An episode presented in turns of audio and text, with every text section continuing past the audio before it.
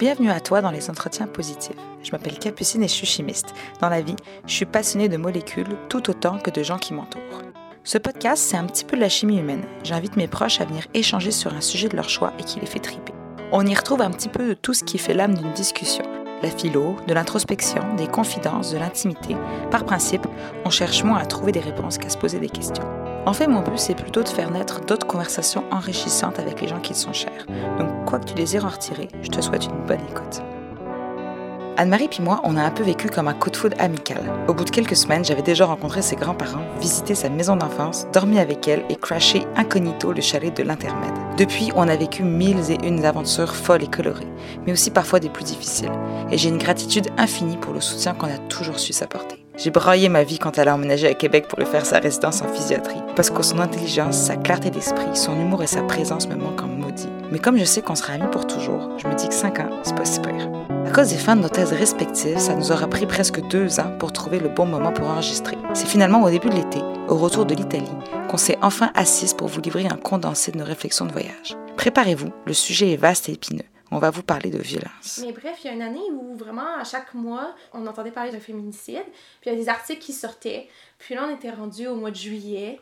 C'était le septième mois. Ouais. C'était la septième victime. Puis on faisait toujours rien. Ouais. On faisait juste faire des articles de journaux. On décrivait comment ces personnes avaient été tuées. Mais on faisait rien. Je, je comprenais pas. J'étais choquée. Puis je me disais, ça, c'est ce qu'on sait. Il y a sûrement eu d'autres féminicides qui ont été peut-être rapportés comme euh, une mort accidentelle ou on a pensé que c'était un suicide. Mm. Puis dernièrement, même, il y a eu un autre euh, coup d'éclat euh, médiatique portant sur la violence conjugale. Puis c'est le cas de Johnny Depp puis Amber Rose. Mhm. Je pense que l'accent était beaucoup mis sur la violence physique parce que c'est ça qui est judiciarisé en fait, principalement. On peut avoir des conséquences pour faire du harcèlement euh, psychologique, euh, puis tout ça, ça arrive, là, mais souvent, ce qui est plus médiatisé, c'est plus la violence euh, physique. J'ai vu une amie dernièrement, puis elle m'a raconté qu'elle avait pris un coloc, puis là, elle savait pas quoi faire parce qu'il définitivement pas l'intention de payer, puis il continue de vivre dans son logement. Si jamais il paye pas son loyer puis qu'il la force à payer pour deux, c'est violent comme comportement. Même si ça passe pas par des mots ou des actes quelconques. Euh, la police lui a dit qu'elle pouvait crier, euh, rendre l'environnement fortement désagréable, puis tant qu'elle frappait pas, tant qu'il n'y avait pas de violence physique, c'était correct. Oh, c'est fou. Je pense que la violence psychologique, elle peut être plus dure à prouver, à moins qu'il y ait des messages écrits Ouais. Parce que ça laisse pas de marque. Absolument. Puis en plus, il y a beaucoup une question de perception. Dans le sens où euh, tu peux toujours remettre en question ta perception de ce qui a été dit. On s'étonne. En tout cas, moi, je me suis beaucoup étonnée dans les deux dernières années. Le nombre de personnes dans mon entourage qui s'étaient retrouvées dans des situations de violence conjugale et qui s'étaient pas vraiment rendu compte que ça s'était rendu là, tu sais. Qui est un peu comme une sorte de descente aux enfers. Il y a beaucoup de gens qui vont juger les victimes parce qu'ils vont se dire mais comment ils ont pu accepter euh, autant de violence, euh, pourquoi ils sont pas partis? Ces gens-là, en fait, ils comprennent pas euh, à quel point la violence conjugale, c'est un cercle vicieux qui passe par de la violence, mais aussi par une phase de lune de miel où la personne qui fait la violence va aller chercher de la rédemption. On s'imagine, les gens qui font de la violence conjugale, qu'ils ils sont juste mauvais. Mais en fait, ils peuvent au début offrir la meilleure relation que tu auras jamais de ta vie. Tellement attentionné, t'amènes des fleurs, tu te sens comme la, comme la meilleure personne du monde, mais en même temps, il y a un petit doute qui commence à se semer avec des petites choses. C'est que c'est une violence qui s'installe graduellement, puis euh, la personne qui fait la violence va mettre le doute tranquillement dans l'esprit de l'autre personne. Pourquoi tu t'habilles comme ça? T'es sûr que tu veux sortir comme ça? Il va y avoir un, un isolement qui va se créer parce que euh, au début ça doutait de toi, mais après de douter de tes amis, de ta famille, euh, de dire oh, je veux plus aller les voir, puis là comme à la fin la personne va douter d'elle-même puis elle va se reposer sur l'agresseur qui semble avoir plus de jugement puis ça va créer une forme de dépendance. Puis là il va avoir les premiers coups, puis là, il va avoir clairement un épisode où euh, un peu de révolte, mais euh, après ça, la personne va s'excuser. Puis justement, on va revenir dans la phase où ah, euh, je fais tellement attention à l'entourage, j'amène des fleurs, je suis tellement désolée. Ça s'installe comme ça. La personne ne sait pas comment s'en sortir. Elle a toujours espoir que ça se règle finalement parce qu'il y a cette phase de lune de miel qui revient puis elle va s'accrocher à ça puis elle va dire ah finalement c'est pas juste une mauvaise personne il y a du bon Ouais. pour- on pourrait avoir une bonne relation Puis le fait qu'il Ouais. qu'il y ait justement cet isolement progressif, ça fait que la perspective de partir doit être de plus en plus vertigineuse. Exactement. Puis aussi, il peut avoir une crainte d'en parler aux autres, qui Mm. te jugent que tu restes avec cette personne-là parce qu'ils comprennent pas bien c'est quoi le, Mm. le cercle de la violence Mhm. conjugale, ou Mm. les gens peuvent perdre patience aussi, se dire, ben voyons, j'essaie de l'aider, euh, j'essaie de la sortir de là, puis elle retourne toujours, je comprends pas. Parce qu'il y a tellement une manipulation psychologique qui est installée que c'est vraiment difficile. On n'aime pas ça, hein, se sentir impuissant. Fait qu'on peut rejeter des situations, donc justement arrêter de voir quelqu'un parce que nous, ça nous fait sentir pas bien. Même si euh, cette personne-là aurait besoin de, notre soutien.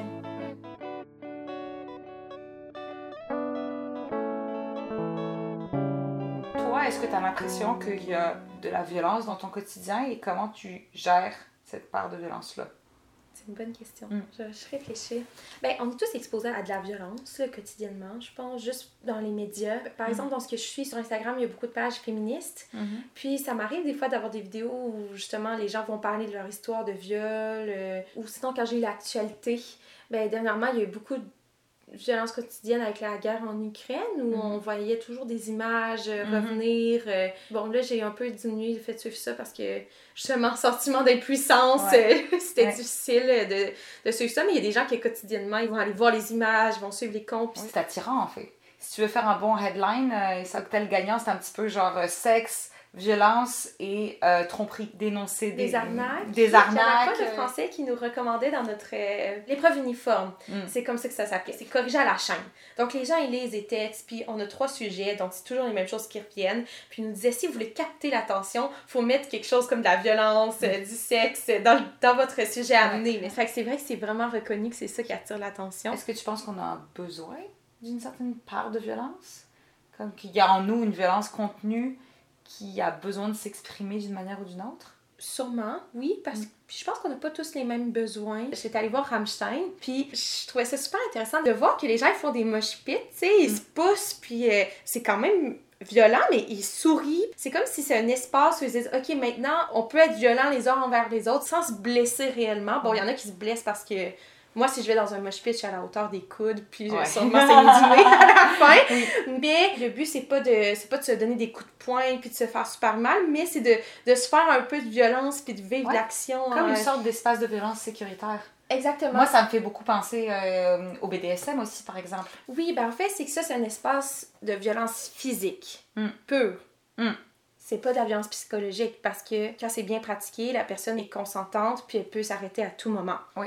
Bon, elle pourrait aller au-delà de ses limites si elle s'est pas sentie à l'aise de les, de les dire, là, Ouais. ou si c'est pas respecté, mais C'est euh, pas supposé arriver. Normalement, tu ressors pas psychologiquement euh, atteint de cette expérience-là. Mais ça veut pas dire que les gens qui font du BDSM sont violents Mm. dans leur vie. Ça te purge? Oui, ben justement, c'est ça que je trouve intéressant, c'est que eux, ça fonctionne, mais ça fonctionne pas pour tout le monde. Comme le heavy metal, ça calme des gens. Moi, ça me rend pas calme. Ouais. Je pense qu'il y en a, ils vont écouter à la télé euh, l'actualité violente, puis on, dirait que ça les satisfait. Quelque part, le sport peut être une manière d'évacuer ta violence. Là. Quand tu cours, puis que là, tu dois te combattre contre une autre équipe pour aller gagner. Oui, Comme oui, c'est violent. Non, clairement, clairement, puis c'est une sorte de violence contrôlée. Ouais. Encore une fois, c'est contrôlé. Tu as des règles, puis si tu dépasses les règles, là, tu vas être puni. De combat. Les sports de combat, même Ben chose. oui. C'est une, une violence encadrée. Si t'as pas de fenêtre pour évacuer, ben ça va évacuer de la mauvaise manière sur les mauvaises personnes dans des circonstances non contrôlées. t'sais. Que mettons, par exemple, t'as passé une mauvaise journée au travail, puis tu vas être de mauvaise humeur, puis tu vas comme tout pitcher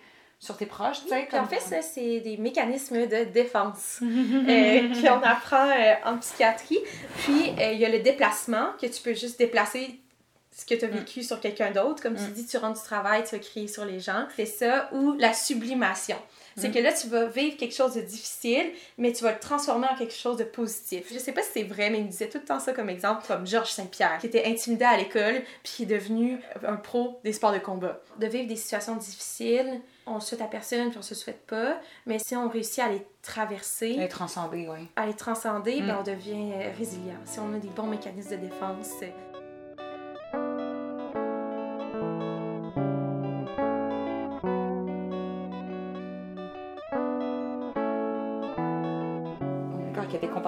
Qu'il faut punir.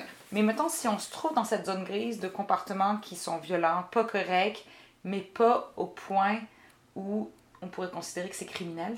Quand tu compares le nombre d'histoires de violence aux personnes qui sont statistiquement dysfonctionnelles, je trouve que quand même, il y a une part importante des gens, c'est des équilibres dans lesquels ils se sont retrouvés, qui se sont en fait complètement déséquilibrés, où une relation de violence s'est installée entre deux personnes, mais qu'il n'y avait pas une volonté initiale d'être dans cette relation-là. Je comprends ce que tu veux dire. C'est vrai que avec la, le chantage émotionnel, la Mhm. manipulation psychologique, Mhm. que quelqu'un se sent tr- trop insécure, puis là, va aller chercher le contrôle par le Oui. chantage. Oui, puis une personne qui s'écrase, tu sais, veut, veut pas, je nie pas du tout le fait que les hommes vivent de la violence conjugale aussi. À mon avis, il y en a plus qui en vivent sans le savoir.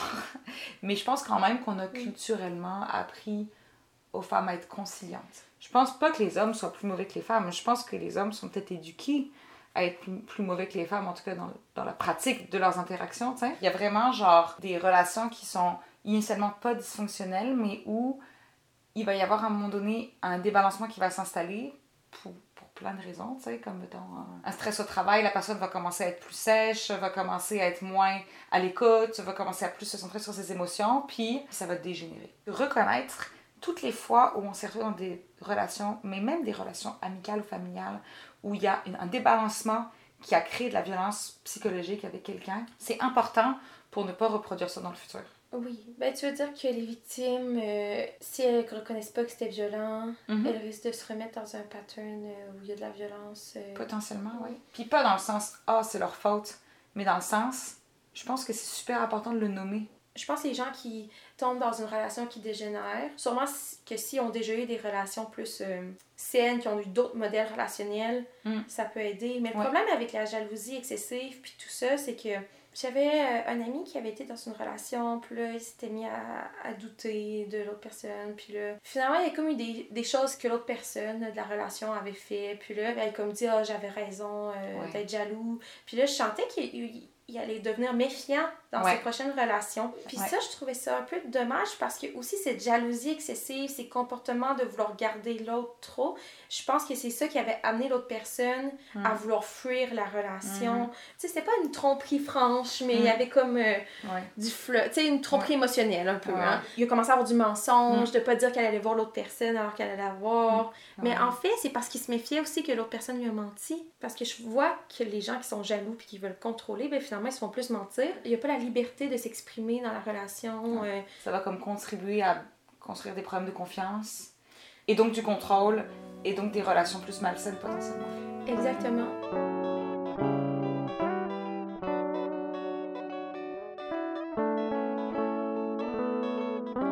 Il y a cette notion de tolérance aussi. C'est comme dans quelle mesure la pratique d'une activité violente va te faire évacuer ta violence? Ou va te rendre encore plus violent. Il y a les endorphines Mm. qui sont associées à la douleur. Donc, euh, le fait d'aller courir, euh, ça libère des endorphines, puis après, on se sent mieux. Ça permet d'évacuer la frustration. On dépense cette énergie-là, puis ensuite, après, notre cerveau, il nous récompense avec des hormones. Même chose, Ouais. les gens qui sont tatoués, ça fait mal un tatou, puis ça fait libérer Ouais. des endorphines, Ouais. puis ça crée une certaine forme d'addiction aussi. Ouais, euh, Tu marques vraiment un point quand tu parles d'addiction et c'est peut-être là où on doit tracer la ligne. Ça t'augmente ta tolérance et donc des choses que tu aurais imaginées qui auraient pu être choquantes, à force d'être exposées, ben elles sont plus choquantes. Fait que tu vas augmenter la quantité que ça te prend pour te libérer. Fait que si tu es exposé trop souvent à un type de violence, ben tu vas avoir besoin que ça continue d'augmenter pour continuer que ça ait l'effet libérateur. Comme Eh, euh, regarder de l'actualité violente, puis là, de devoir euh, avoir de plus en plus de détails sur Ouais. les événements violents. Ouais. Ça devient une obsession un peu, ou ça devient malsain. Je sais Absolument. Je me souviens, j'ai vu une entrevue une fois à Denis Lévesque, puis c'était un monsieur que sa femme s'était fait frapper par euh, la déneigeuse, puis elle est décédée. Oh, wow, c'est Ouais, c'est vraiment rough. Ouais. Puis je pense qu'il y a sûrement eu espoir qu'il y a des gens qui des déneigeurs euh, Mm. qui entendent cette histoire-là, qui se disent Oh my god, je pourrais tuer quelqu'un sans me rendre compte. Mm. Parce que la déneigeuse s'était pas arrêtée, fait qu'on dirait qu'ils se sont pas rendus compte de ce qui s'était passé. Mm. Moi, j'étais un peu choquée, là, Denis Lévesque, il posait ces questions, puis il était comme euh, Ah, comment ça s'est passé? Il allait chercher détails. tous les détails. Ouais. Vous l'avez vu voler dans les airs euh, comme un carton. euh, Ouais. Puis là, pour rendre ça sensationnaliste, Ouais. mais je me disais, pauvre monsieur, il est en train de vivre un deuil, puis on le pousse dans les moindres détails de l'événement, d'une Ouais. situation extrêmement traumatique. Là. Ouais. Et si jamais, mettons, t'écoutes tout le temps des émissions comme ça, tu, tu vas comme développer une sorte de curiosité malsaine un petit peu. À un moment donné, j'ai eu un moment de ma vie où je faisais pas grand-chose. Et euh, j'écoutais beaucoup la télé parce que je savais pas trop quoi faire. C'était avant que je découvre qu'avoir des projets dans la vie, c'était fun. et euh, et j'écoutais une émission euh, qui s'appelle Les Enquêtes Impossibles. Et en fait, à force d'écouter ça tous les jours, je commençais à avoir envie d'avoir le plus de détails et d'avoir des histoires de plus en plus crues possibles. Et en fait, ce qui s'est passé et qui a été très bien, c'est qu'à un moment donné, je suis allée à la librairie puis j'ai ouvert un livre euh, d'enquête parce que tu sais, j'avais comme développé un peu une sorte d'addiction à ça. Je suis tombée sur une histoire horriblement choquante qui m'a vraiment donné envie de vomir. Tu sais, comme ça m'a fait comme dépasser ma limite trop vite, mais tant mieux. Et là, j'ai réalisé que j'étais en train de tomber dans un mécanisme insidieux d'addiction à la violence, puis ça m'a fait arrêter. Mais j'aurais pas eu ça, peut-être que j'aurais pu être capable d'avoir l'empathie pour des gens qui me content des histoires difficiles, parce que moi, dans ma tête, pour moi, c'est pas difficile, tu sais.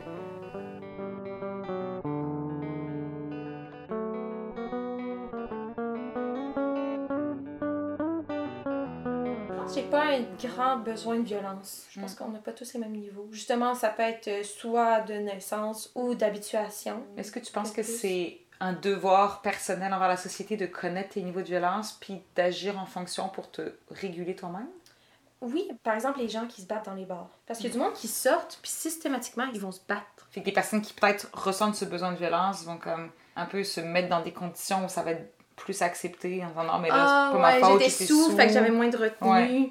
Ouais. Ben ces gens-là, il faut qu'ils trouvent un moyen, là. C'est un Mm. devoir, je pense, parce que tu peux pas t'en prendre à des, à des gens qui t'ont rien demandé comme ça, Mais là. non. Ben, si t'as besoin de te bagarrer, si c'est un besoin que tu ressens, Mm. ben ok, là, c'est pas de ta faute, là, nécessairement, si ça fait partie des, des choses que tu ressens dans toi, mais sans banaliser la violence, ça pourrait être intéressant d'avoir un discours de reconnaître no- notre besoin, Mm. que certains peuvent avoir besoin d'être exposés à plus de violence que d'autres, puis comment on peut agir. Je pense qu'on en parle beaucoup avec l'exercice physique, de parler de exutoire, libération, puis tout ça. Mm.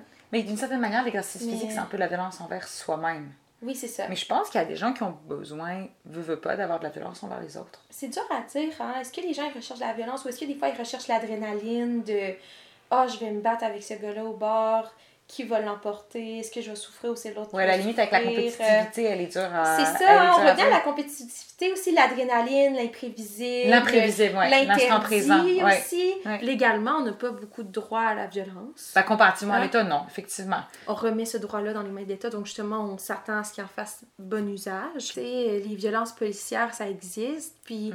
euh, dans les médias, quand c'est présenté, c'est toujours à quel point c'est horrible, tu sais. C'est ça c'est un bris de confiance en fait Oui, Mm. énormément. C'est Mm. c'est clair que c'est difficile de se sentir en sécurité si l'État qui est supposé nous empêcher de faire la violence, mais qui garde, Mm. elle, ce droit-là de violence, l'utilise mal. Puis la violence est moins crue, je pense, ou elle est moins... euh, c'est plus caché elle est plus cachée. Parce Ouais. qu'avant, vraiment, les gens étaient enfermés dans des cages sur la place publique, comme les gens allaient au marché, puis allaient passer à travers des Ouais. gens qui savaient qu'elle allait mourir bientôt, qu'elle allait ouais tuer. ouais puis il y avait de la Il y a des torture exécutions publiques. il y avait de la euh, torture vraiment violente là Ouais, ça devenait un spectacle. euh, Ouais. Est-ce que c'était là pour impressionner? Est-ce que les gens y trouvaient une, sorte- une forme de satisfaction? C'est dur à dire, on n'a pas vécu là-bas. là. Ben, j'imagine qu'il y en a qui s'habituent plus vite que d'autres. Ouais. Mais à un moment, euh, on a des mécanismes pour survivre, là, pour être capable de continuer de vivre dans cette société-là. J'imagine que tu t'habitueras à un, un minimum. Mais tam- clairement, aujourd'hui, on est beaucoup plus choqués qu'avant, je pense. Ça veut pas dire que les sociétés sont moins violentes. Les exécutions, elles se font en privé. Les violences judiciaires, par exemple, tout ça, personne n'en entend parler. Genre, euh, le, souvent, le, le harcèlement moral, euh, ça se fait dans des espaces fermés. Euh, Les prisons, elles sont en dehors des villes, on les voit pas. On voit pas ce qui est infligé aux prisonniers. Tu sais, on parle de rien de tout ça. C'est comme si avec le mot violence, on associe aussi un peu une forme de- d'excessif. Et on dit souvent quand quelque chose est violent, c'est quand quelque chose est comme beaucoup trop d'un coup. Mais quelque part, tuer quelqu'un, ça reste violent, quelle que soit la façon dont tu le fais, tu sais. La peine de mort, même maintenant, on veut faire des morts les moins violentes possibles quand même. Mais il y a, peut-être une nuance à faire entre la violence et la cruauté. Et que peut-être qu'on essaye de faire des morts les moins cruelles possibles. Ouais, c'est vrai.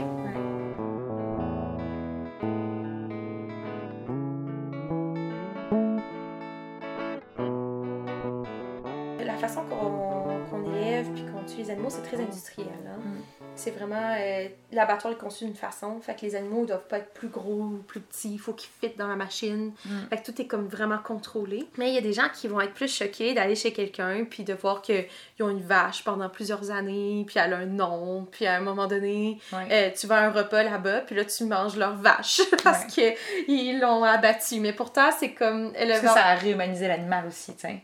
Oui, c'est Oui. ça. Il y, a, il y a du monde qui mange du steak, puis là, ils sont choqués quand ils voient quelqu'un donner un coup de pied à un chien, tu sais. C'est vrai.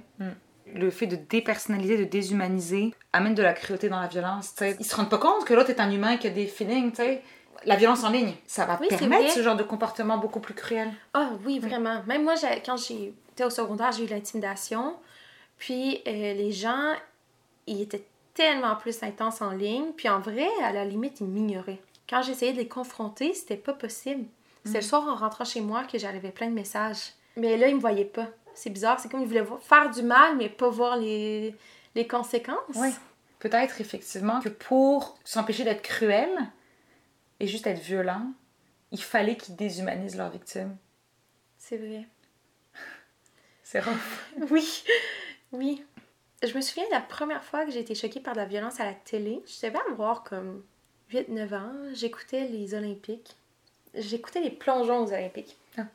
Je me serais pas attendue à ça. Oui, il y a une fille en plongeant, elle s'était frappée la- le visage contre le plongeon. Mais c'est un plongeon euh, souple. Fait qu'elle était en sang dans la piscine. Bon, euh, événement. Quand même euh, troublant. Mais après, il rappelait que c'était déjà arrivé des accidents de plongeon aux Olympiques. Puis ils ont senti que c'était important de retrouver dans les archives les vidéos de gens qui se blessaient au plongeon. Puis, euh, il nous montrait une vidéo de quelqu'un qui partait du plongeon très haut, fait que en béton, et euh, qui s'était frappé la tête sur le plongeon d'en bas, qui était aussi en béton. Oh mon Mais dieu! ils arrêtaient la vidéo pile au moment où tu vois la tête du gars sur le plongeon, puis tu sais que ça va exploser, genre, mais il arrêtait juste avant ça. Ça m'avait vraiment traumatisé qu'il montre une vidéo de quelqu'un qui, que je savais qui était mort, puis de voir les, les instants avant sa mort. Puis je sais pas Ouais. pourquoi les gens ils font ça, des fois sans prévenir. Ça participe beaucoup à rendre quelque chose de violent quand c'est imprévisible. Oui, j'avais un cours euh, cette année, on parlait de la santé environnementale. Puis, euh, on nous a montré une vidéo d'une explosion en Chine où tu vois des centaines de buildings à des- qui ont énormément d'étages explosés. Là, déjà, ça s'en venait violent, puis tu te demandes pourquoi. Parce que finalement, c'est ça que j'avais retenu de ce cours-là, puis il y avait d'autres choses plus importantes. C'est connaissance de base qu'il y a une explosion, ça tue, là. Fait que... Mais après ça, ils nous ont montré une vidéo d'une caméra de surveillance où tu vois quelqu'un marcher dans l'immeuble qui s'apprête à sortir et tu vois tout exploser dans sa face, puis tout s'arrête. Puis j'étais comme, pourquoi, pourquoi on m'a montré une vidéo d'une personne qui meurt? Les der- ça fait partie- derniers instants de vie d'une Ça personne. fait partie de la banalisation, Je pense. je pense à cette personne-là qui, on voit même pas son visage, qui, qui est décédée comme ça, Ah, c'est super que, respectueux. hein. que c'est devenu sa mort, c'est une vidéo virale sur YouTube, genre. La cruauté est autorisée par la déshumanisation. Tu sais? Ouais, c'est vrai. Ouais. Je pense que j'ai quand même aussi beaucoup intégré la notion que la violence doit servir à quelque chose. Ouais. Fait que d'être exposé à quelque chose de violent comme ça, puis que je trouve que ça amène rien, Gratuit, genre? gratuit, On ça parle- amène oui, rien. le thème existe, violence gratuite.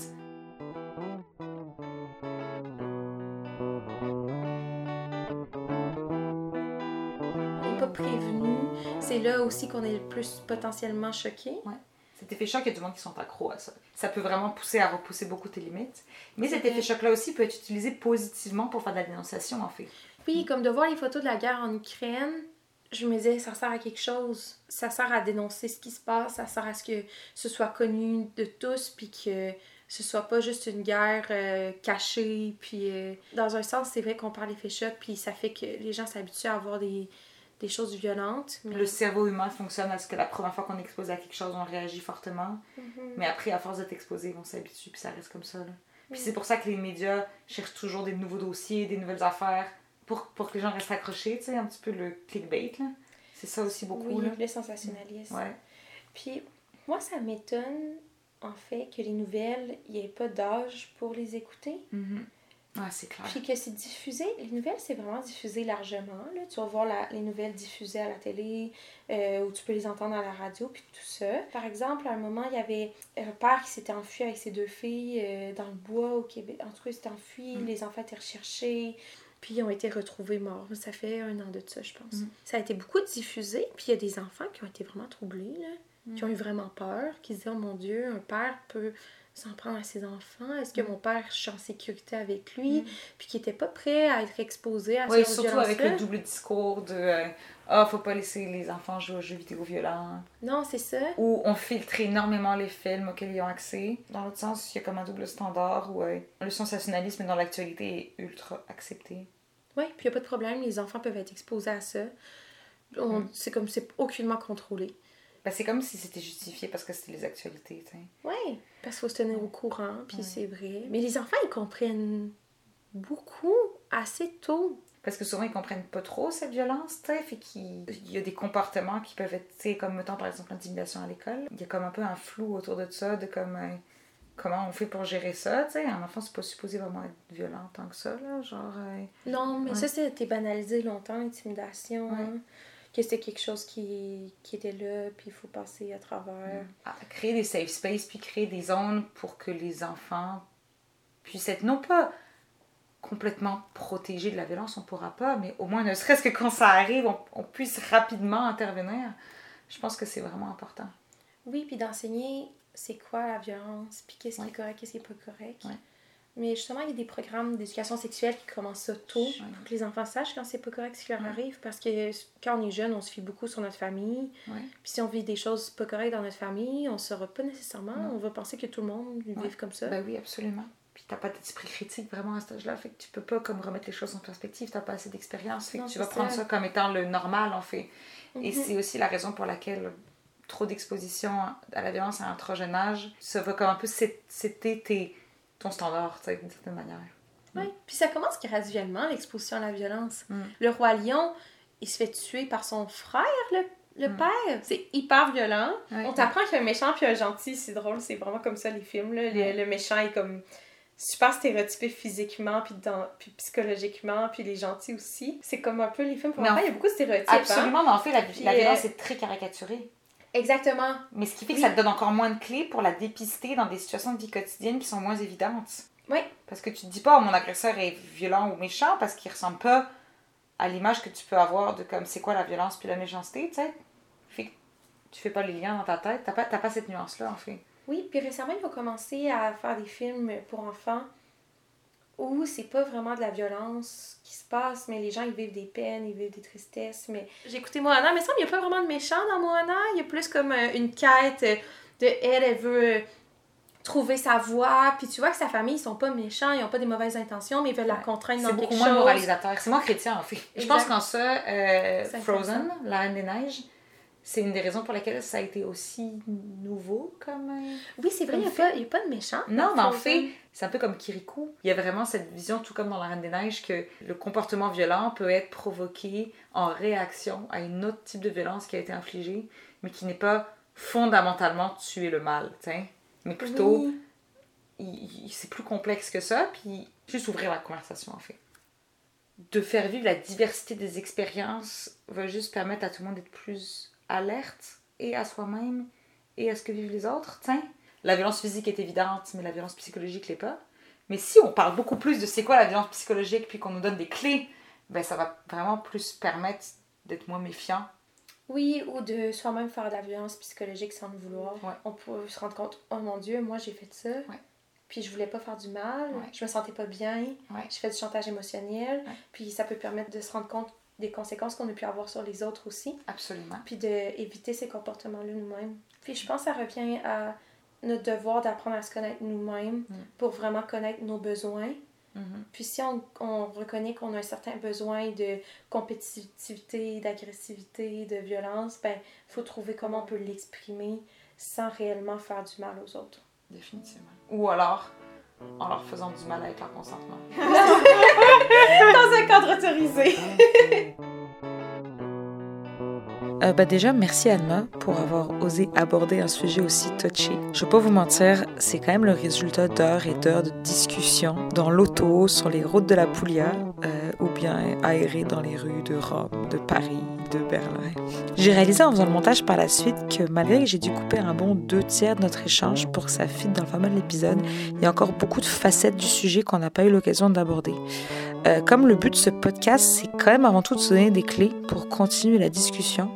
Si on a l'occasion de se croiser bientôt, puis que ça vous tente d'en parler, moi j'aimerais bien explorer les aspects relatifs à l'éducation des filles puis des garçons à ce sujet et les retombées que ça pourrait avoir sur les rôles genrés. Sur ce, ben, je vous souhaite un bon temps des fêtes. Je vous souhaite du temps de qualité en famille, euh, avec les amis.